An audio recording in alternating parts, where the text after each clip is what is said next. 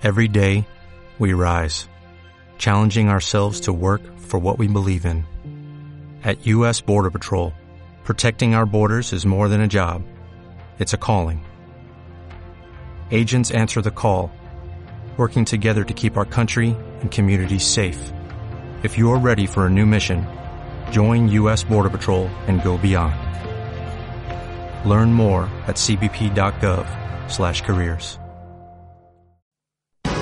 Aquí te lo contamos. Buenos días España. Buenos días. Mi padre estuvo hace un mes ingresado con una neumonía bilateral en, en la unidad de cuidados intensivos del Hospital de Zamora. Si no le hubieran podido ingresar porque la unidad de cuidados intensivos estuviera colapsada por personas que no se han vacunado y mi padre hubiera muerto, seguramente yo, como ciudadano particular, hubiera tenido ganas de joder y algo más grave a, a todos los que se vacunan. ¿Está bien eso, señor Iglesias? Eso como está bien, está bien, está bien en casa, con oxígeno y tal, pero está bien y porque tenemos una sanidad pública y porque pudo estar varios días en la unidad de cuidados intensivos. Pero claro, es que el problema del colapso de las unidades de cuidados intensivos es que resulta que muere gente que no tendría que morir porque no pueden entrar a las unidades de cuidados intensivos. Si hay datos que dicen que la mayor parte de las personas que están en esas unidades con COVID es porque no se han vacunado, hombre, hay razones para cabrearse. Porque O sea, hay... ha habido un Bueno, pues este señor que está hablando es el señor Pablo Iglesias, que es el, hasta hace muy poco tiempo, responsable de las residencias de ancianos en este país, donde han muerto miles y miles y miles y miles de abuelos y resulta que el señor, bueno, se ha puesto enfermo su padre, le deseamos una pronta recuperación, no vamos a a desear nada malo, lógicamente, pero sí es cierto que la poca memoria que tiene este señor es evidente, ¿no? ¿Dónde estaba él cuando estaban muriendo los abuelos?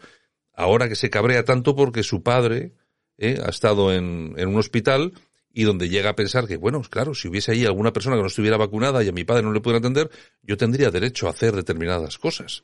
Y tienen derecho a hacer determinadas cosas las familias de todos esos abuelos que, debido, entre otras muchas cosas, a la pésima gestión del gobierno, han fallecido, han fallecido durante la pandemia miles y miles de abuelos. Ese, claro, es muy sencillo, una vez que te has ido del gobierno, una vez que parece que no tienes responsabilidades, una vez que ya no eres el ministro de nada, volver aquí y seguir hablando y seguir largando y seguir malmetiendo. Pero claro, es que lo que hay que tener, como a ustedes les gusta tener, es memoria histórica. Y lo que, lo primero que tiene que hacer usted, eh, lo que pasa es que en este país somos como somos, es eh, dar respuesta a su gestión durante la crisis pandémica en la que murieron tantos y tantos abuelos en las residencias de las que usted era responsable, como así lo dijo públicamente. No es una cosa que digamos nosotros, es que usted mismo lo dijo, que usted era el responsable de esas residencias donde murieron, murieron miles de españoles. Pero no se preocupe, Pablo Iglesias, se lo seguiremos recordando. Buenos días, España.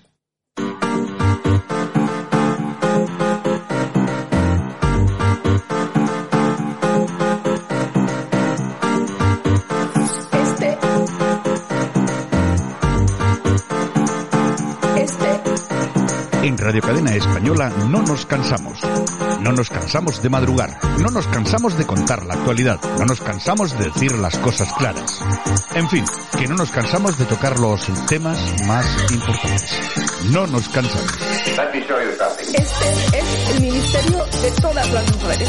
De todas las mujeres. Bueno, pues aquí estamos, es día 12 de enero de 2022 y por supuesto como cada día aquí estamos repasando noticias, como no, lo vamos a hacer con nuestra compi Yolanda C. Hola Yolanda. Hola. ¿Qué tal? Pues estamos muy bien. Bueno, ya te veo, ya te veo que ya estás como... Más animada, ¿verdad? estás- sí, estás como más... Sí, eh, sí, he dejado los virus por ahí an- despertigados. an- ani- animada, recuperada, etcétera, etcétera, etcétera. Bueno, bueno, bueno, ¿qué nos Así cuentas? estamos de momento. Bueno, el marido de Ana Rosa Quintana que admite, pues admite que acordó con Villarejo extorsionar a un abogado. Le entregó en mano 20.000 euritos. Sí. Y por cierto, el comisario Villarejo ha dicho que tiene muchas cosas que contar también de Ana Rosa. Este Bueno, tiene para todos. Es que, vamos a ver, es que no- normal, normalmente, todas, todas estas personas que a mí me da igual ideológicamente donde estén posicionadas, ¿eh? Pero normalmente todas estas personas que se levantan por la mañana, a- se van a la televisión o a la radio y nos cuentan cómo tiene que ser este país, todos tienen muchísimo que esconder. Pedro J. Ramírez, Elo, todos, todos tienen muchísimo, pero claro, Ahora le toca el, el turno a la reina de las mañanas. Claro, menos mal que este país no es como ellos quieren que sea. Porque si no sería, pues eso, su, su feudito, su corralito, su corralito. Bueno, ya veremos a ver lo que pasa con esto, que es muy serio, ¿eh? El que juega con fuego al final se quema, ¿eh? Hombre, vamos a ver que haya reconocido su marido, actual marido creo que es, claro, ¿no? pa- pa- han llegado a un acuerdo con la fiscalía, parece bueno, ser. bueno, pero en principio... Ha hay- tenido es que reconocer eso. Es decir, es cierto, Es cierto. o sea que cualquier cosa a partir de esto que cuente Villarejo ya tiene credibilidad. Claro, en fin. Bueno, eh, se busca recompensa de 4.000 euros por el paradero de etarras huidos. Dignidad y Justicia continúa con esa campaña que comenzó el Sí. pasado año Mm. para dar caza al terrorista fugado, como por ejemplo de Juana Chaos. Bueno, empezó la, empezó dando recompensas de mil euros. Pero han Por subido los donativos. Por suerte, como ha habido muchos donativos, ahora ya están en 4.000. Vamos a ver, 4.000 euros que puede parecer muy poco dinero, pero es que esta recompensa va enfocada a personas que viven en los países donde esta gente está oculta. Claro. Entonces, ¿qué es lo que pasa? Que 4.000 euros en Ecuador o 4.000 euros en Venezuela es mucho dinero. Entonces, tienen la base en eso, yo creo que además tiene razón, y yo creo que se podría hacer algo. Otra cosa que yo creo que el problema viene ahí, es que yo creo que mm, de esta campaña nos enteramos aquí, pero no se enteran allí. Claro. Es, es decir, ¿cómo se entera un señor que vive en un pueblecito pequeño de Brasil, de no sé dónde, y cómo se entera de que hay una recompensa y cómo llega a saber que esa persona que está viendo todos los días es una etarra? Es complicado, Es es, muy, es complicado. muy difícil, es muy difícil. Bueno, cárceles en el Ártico. La propuesta de Rusia para encerrar de por vida a los pedófilos. El presidente de la Duma, pues ha dicho que los violadores no pueden ser llamados humanos y por lo tanto tienen que cumplir las condenas y si hay que ir al Ártico o a las minas, pues hasta el fin de sus días. Bueno, vamos a ver. Es que yo ya sé que lo que voy a decir va a haber más de uno que diga este, Yo este, apoyo la moción. este, este hoy por la mañana ha bebido, yo que sé, agua de agua de mofeta o algo. Vamos a ver, está muy bien, Claro. está muy bien a un violador, un pedófilo, un señor que, como ha habido casos en España, asesina a un niño después de, Claro, de- de claro. violarlo. Pues tiene que ir, vamos a ver, tiene que ir lo más lejos posible, el mayor tiempo posible El resto de su vida. y quitárnoslo de en medio. O sea, ese tipo de gente no puede compartir con nosotros eh, ni espacio Nada. ni tiempo.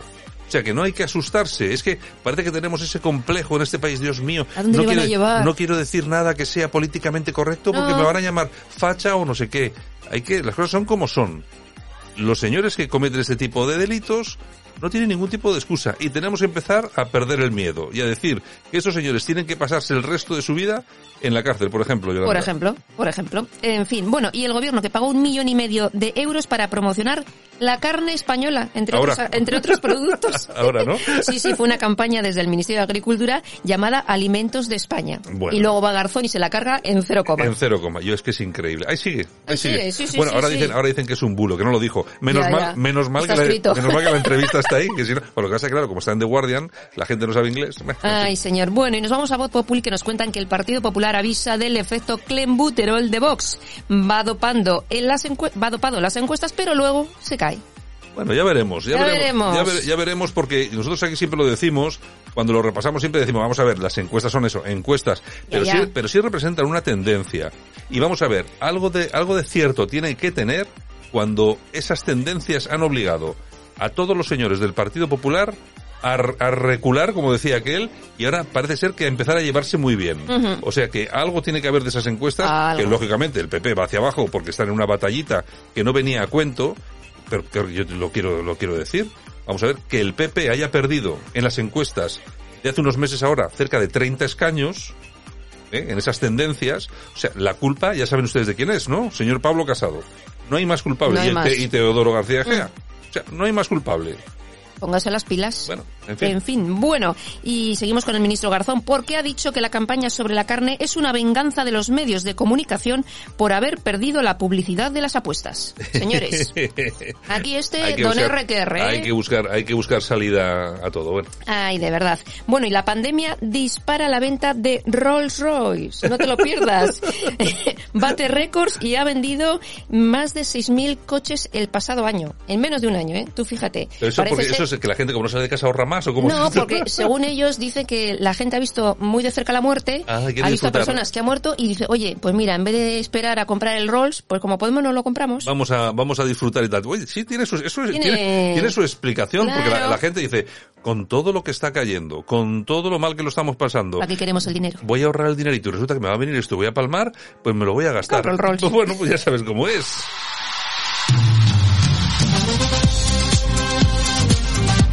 Bueno, y nosotros que vamos a ir con la guinda del pastel en cuanto a la pasta que se gasta nuestro gobierno de nuestros bolsillos ahora que es cuando más falta hace. ¿Cuánto nos ha costado el pabellón de España en la Expo de Dubái? Pues 11 millones de euros. Que podían haber sido 6, pero no, han sido 11. En fin, pues ya sabéis que la Expo se está celebrando desde octubre, acaba en, en marzo y me imagino que el Presi en breve aparecerá por allí. Tiene que hacer acto de presencia Sí, para a observar a ver lo que hemos hecho con 11 millones de euros. Sí, va a ir. Incluso se ha barajado la posibilidad de que pudiera encontrarse con el rey emérito. No va a ser así de ninguna manera, pero bueno, va a estar allí, va a estar Va allí. estar. Creo Mm. que creo que mañana miércoles parte. Pues ya ves. Parte. En En sí, Falcon. le, le pedimos un esfuerzo al piloto. un Aterrice bien. un no, le vamos a pedir un sacrificio. que aterrice bien en Dubái. sí, que aterrice bien. Exactamente, no, aterriza como no- puedas. Oye, que no se le ocurra mucha arena allí, arena, ponerse un, ponerse paracaídas y saltar del avión y dejar al presidente ahí solo. Lo conduce él. Faltaría más. Lo- los aviones no se Lo conducen, se pilotan. Es que yo entiendo, ya de, de, de Falcon. Bueno, ¿qué tenemos? Bueno, nos vamos a las toñejas. A ver, vamos a unas soñejitas, Javier, por Pues se las favor. vamos a dar a Inés Arrimadas. ¿Qué hay, es? Como se le ha ido poca gente del partido, pues está tendiendo manos al PSOE. Ah, es- bueno, Pues claro, nada, qué, oye. qué remedio. Hombre, sabe que, sabe que el lado del PP quema. quema, así que Pues va anda, que al otro lado. Sí, también es verdad. En y fin, aplausos. Almudena Gandarias.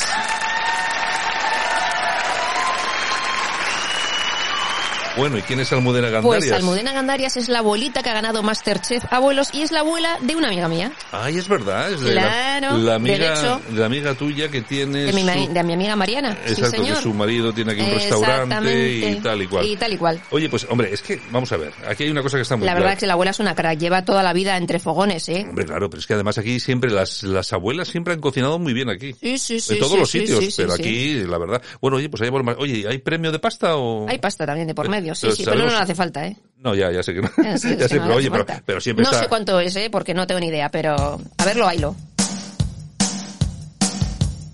Estamos en las efemérides, hombres que voy a pasármelo bien.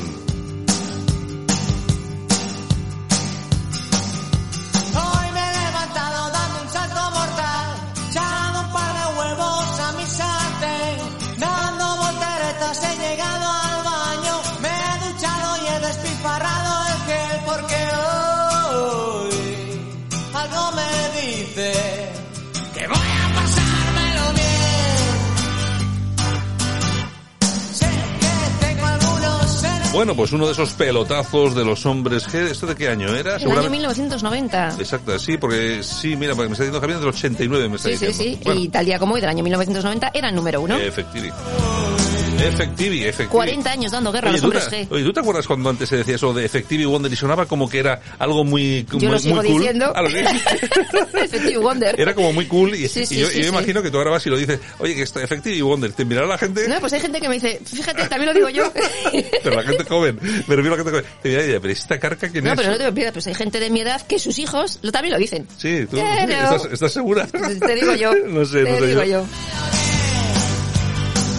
Yo creo que hay palabras que ya, lo de Effective Wonder, lo de Dabuten. Sí. Oye, ¿tú te acuerdas lo de Dabuten? Dabuten. ¿Cómo era que Esto es Dabuten. todo Dabuten. Bueno, pues me imagino que ahora, como dicen los chavales, eh, no me rayes, yo que sé, ese tipo de cosas. Pero hay cosas que no pasan de moda. Que sí pasan, Que no pasan Lo que pasa es que tú estás anclada Que en tu somos espacio. vintage, que no Estás- pasa de moda. Ah, bueno, bueno, sois, sois, Claro. sois vintage. Tú estás anclada en tu espacio-tiempo. Yo soy En los vintage. 80, en los 80. Yo soy vintage. O sea, yo ojalá volviera a los 80. Tú estás anclada ahí. Me gustan los 80.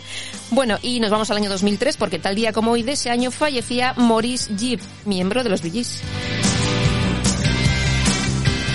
Y también tal día como hoy, pero del año 2007, fallecía Alice Coltrane.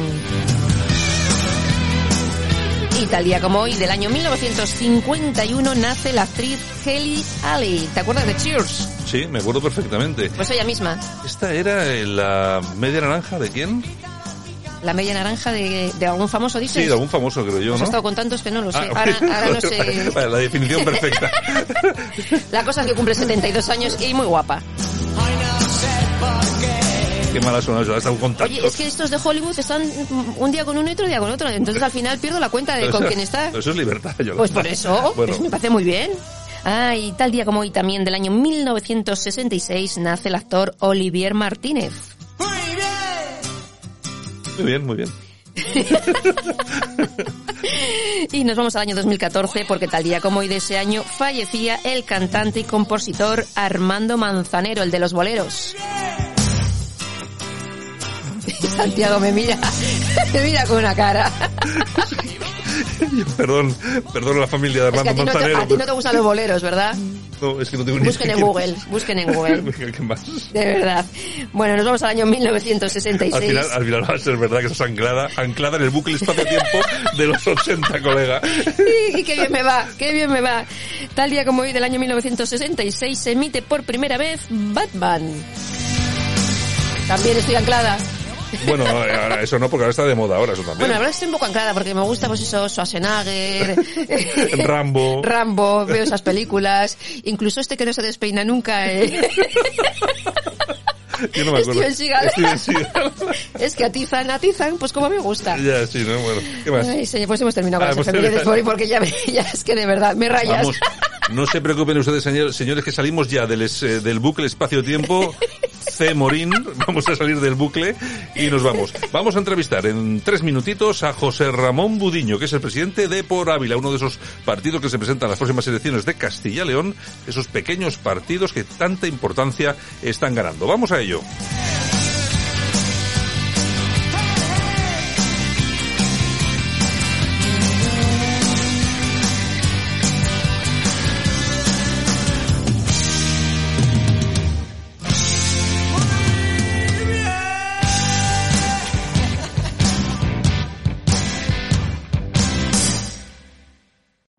Every day, we rise, challenging ourselves to work for what we believe in.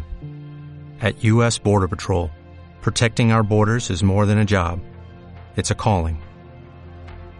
Agents answer the call, working together to keep our country and communities safe. If you're ready for a new mission, join U.S. Border Patrol and go beyond. Learn more at cbp.gov/careers.